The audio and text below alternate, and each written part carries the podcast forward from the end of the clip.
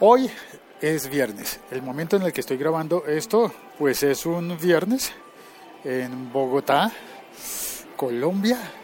Está haciendo un frío tremendo. El ánimo está como de no me quiero mover, mi ánimo y el de toda la gente alrededor. Y sin embargo, los viernes en Colombia son así. ¿Oyes la música de fondo?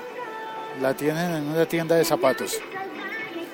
Ahí está la música y bueno, y todo el mundo está pendiente porque hoy hay fútbol, Copa América y hoy jugarán, sí, Argentina y Colombia.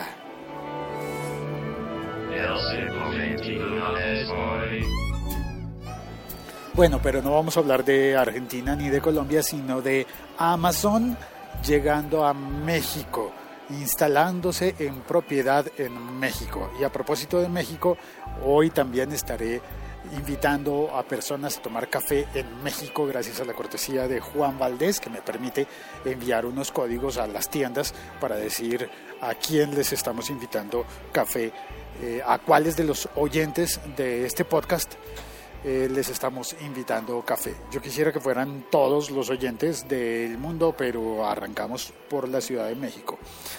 Como eh, en Latinoamérica, eh, pues también México fue la ciudad elegida por Amazon. ya lo hemos oído, Velvor hizo un episodio sobre eso, estuvo hablando sobre eso y estoy viendo la información de CNN Expansión que dice que, uh, a ver, voy a leer un poquito y comentamos.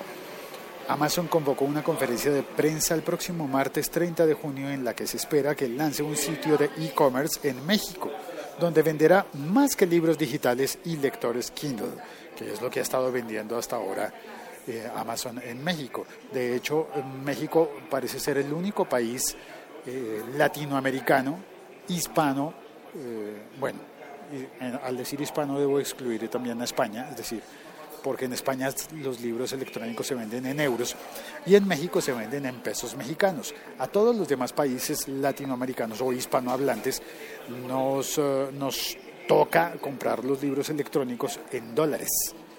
Eh, hasta aquí va el estado del arte, lo que ocurre con Amazon en América Latina. Continúo leyendo. La entrada de la empresa acapará cerca del 20% de las ventas por Internet en Estados Unidos. Tiene el potencial de revolucionar las compras online en el país, en México. Amazon es conocida porque invierte en dar un buen servicio al consumidor con, con entregas rápidas y pocos pasos para comprar. Bueno, eso ya existe en España. Y porque está dispuesta a perder dinero en sus operaciones para garantizarlo, para garantizar que recibas eh, lo que compras eh, con buen precio y con buenas condiciones de entrega.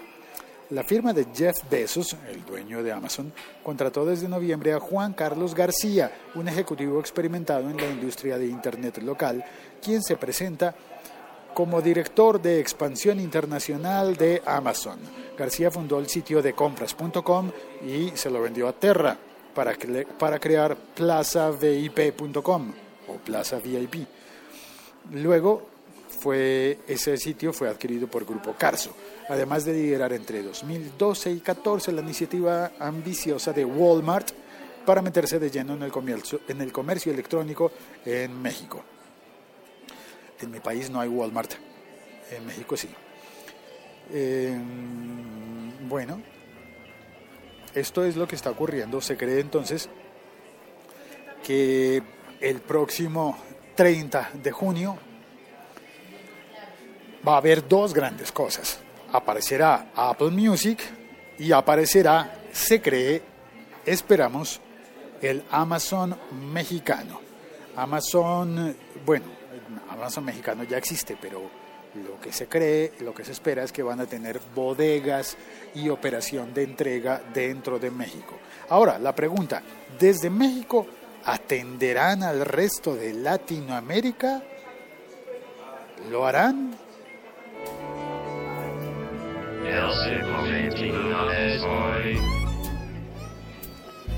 Buenos días, en el chat está Boomsy Boom y Ed Gama. Gracias. Mira qué curioso, en el chat los dos que están son, son de mis invitados a tomar café en México, en, en el DF, en la Ciudad de México. Bumsy va a ir a la tienda de Santa Fe y Edgama, Edgama me dijo que le quedan, que le quedan lejos las tiendas. Creo entender que yo me imagino que está de viaje y le quedan lejos. Pero además de eso, quiero decir a todas las personas que estén oyendo este podcast en lugares distintos al, Distrito Federal, estoy intentando conseguir cafés para todos. De momento, eh, ay, a propósito de café, a propósito de café. De momento eh, puedo entregarlos en México y si nos va bien, eh, seguramente mejorarán las condiciones, perdonen, perdonen, seguramente mejorarán las condiciones para conseguir eh, cafés en el resto del mundo, en otras partes. Así tengamos que prepararlos nosotros mismos, es decir, así, bueno, estoy inventándome las, las opciones, pero creo que puede haber un siguiente nivel de café episodios en el que nos preparemos un café, ¿no? Instantáneo, por ejemplo. El café instantáneo colombiano de Juan Valdés se llama Café Buen Día. Mira, qué bonito nombre, Café Buen Día para empezar la mañana. Boom si Boom me dice en el chat, hay libros que he querido comprar y que solo están en formato físico y se venden en Amazon, pero los gastos de envío son muy altos. Yo creo que esto podría funcionar si Amazon empieza a vender localmente en México. Y Ed Gama me dice, eh, eh, lo he cedido a la esposa de un buen compañero podcaster, lector. Ed Gama, su café lo ha cedido. Boomsy me dice, ya estando en México espero que baje el costo considerablemente. Es lo que esperamos todos. Y que a partir de México baje el costo para el resto de América Latina. Es decir, que yo también pueda comprar en ese Amazon mexicano y me puedan enviar las cosas a mi casa en Colombia. Eh, ah, bueno, es Gama que me dice que ha cedido su café al lector. El punto del lector es bien interesante y quiero compartirlo con todos vosotros, con todos ustedes. Lector es una bellísima persona que ha entrado en el mundo y en el corazón de los podcasters hispanohablantes, especialmente, especial y específicamente de los que estamos reunidos a través de... Espérate, no tan duro. Gracias no tan duro la música, no tan fuerte, eh, eh, de los que estamos reunidos en torno a Spreaker y hemos seguido eh, las JPod y demás cosas. Es decir, muchos podcasters hispanoamericanos hemos tenido buenas noticias de lector. Este gran, gran oyente de podcast, su Twitter de hecho se llama Escucho Podcast, y él me dijo, me envió un mensaje por Voxer, yo que no tengo Boxer, lo oí en la web y en ese mensaje me llamó mucho la atención que él me cuenta que es muy humilde y que siente que al ir a los lugares de Ciudad de México en donde están los, las tiendas de Juan Valdés, va a tener que gastar mucho dinero al comprar otras cosas. Un café que va a recibir regalado por ser oyente del siglo XXI soy, de este podcast, pero que además tendría que comprar algo. Yo quiero decirte, lector, no, no tienes que comprar nada que no quieras. Si tú llegas a la tienda y te antojas de algo y, y deseas comprarlo, eres libre de hacerlo. Pero no hay ningún, ningún truco ni segunda intención en esto. Es más, debo confesarte, yo no me estoy ganando ni un solo peso ni un centavo con esto. Lo único que yo he pedido a Juan Valdés es, permítame la oportunidad de enviarle un café a alguien a quien no se lo puedo entregar en persona. Es todo. Y en Juan Valdés me han dicho, ok, te, te, te compramos la idea, la idea, y lo único que yo estoy ganando es café, tazas de café. En México no me puedo tomar ninguna de ellas porque están en México. Van a estar en México a partir del 1 de julio.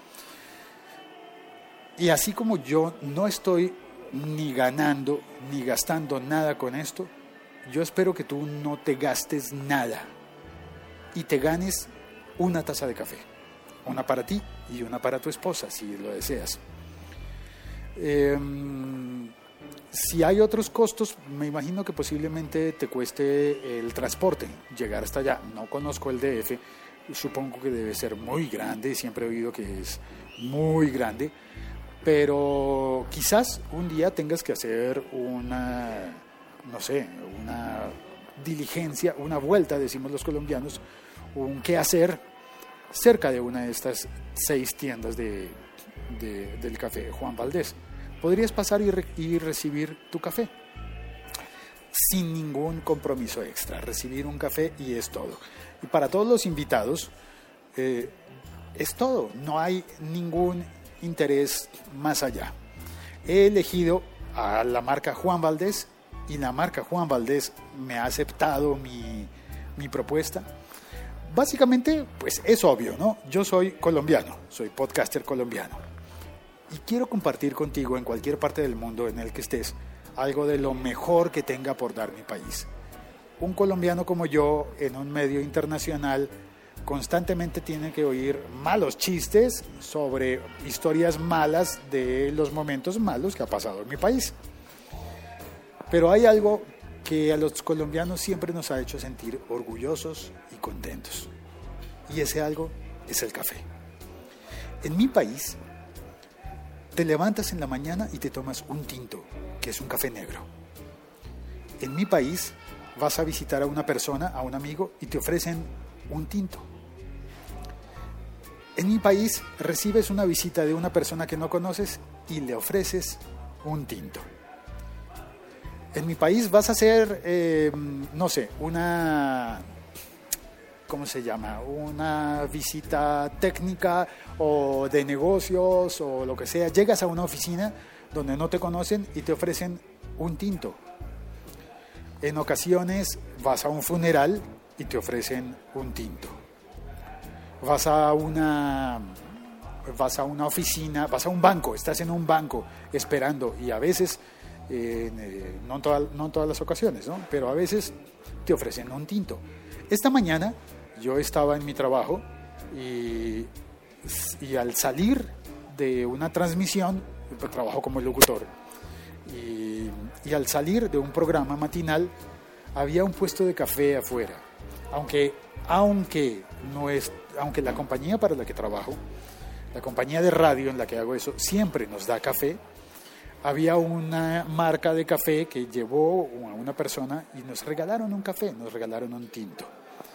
Entonces, desde, desde el punto de vista del colombiano, en una tienda colombiana, créeme, te van a ofrecer un café. Y nada más, no hay ningún problema, no hay nada más allá. Aparte, la marca Juan Valdés, em, hace poco alguien me comentaba, pero Juan Valdés es un personaje inventado. Sí, es un personaje ficticio, inventado. No existe un señor Juan Valdés que sea potentado y que sea rico y que sea dueño de tiendas alrededor del mundo. No. Juan Valdés es un invento de una compañía de publicidad en Nueva York. Y esto no significa que haya un millonario detrás. Ese invento de la compañía de publicidad fue para promocionar el café colombiano como término genérico o llámalo denominación de origen, también podrías decir. Y eh, esa compañía de publicidad fue contratada por la Federación Colombiana de Cafeteros. La Federación de Cafeteros es la reunión de los cultivadores de café de mi país. Y los cultivadores de café están en el campo colombiano. Y hay de todo tipo. Hay personas muy humildes que recogen café y hay personas que ganan mucho dinero, posiblemente al tener sus marcas de café, sus, sus cafés selectos y comercializarlos. pero básicamente la federación lo que hace es reunir a todos los cafeteros a todos los caficultores y trabajar por el beneficio del campo colombiano, de los caficultores, los grandes, los chicos, los medianos, y seguramente hay cosas allí adentro. Hola, me necesita Miguel, dile que ya voy, estoy, ya, voy para allá. Ok, me extendí y tengo que irme. Em, trabajando para todos los caficultores, la federación encargó este personaje que se llama Juan Valdés, y si tú lo ves, si tú miras al señor que representa el papel de Juan Valdés, creo que hasta el momento han elegido tres personas. Es un cargo, se convirtió en un cargo, ser el ícono del café colombiano. Y ese Juan Valdés es un señor caficultor. Eh,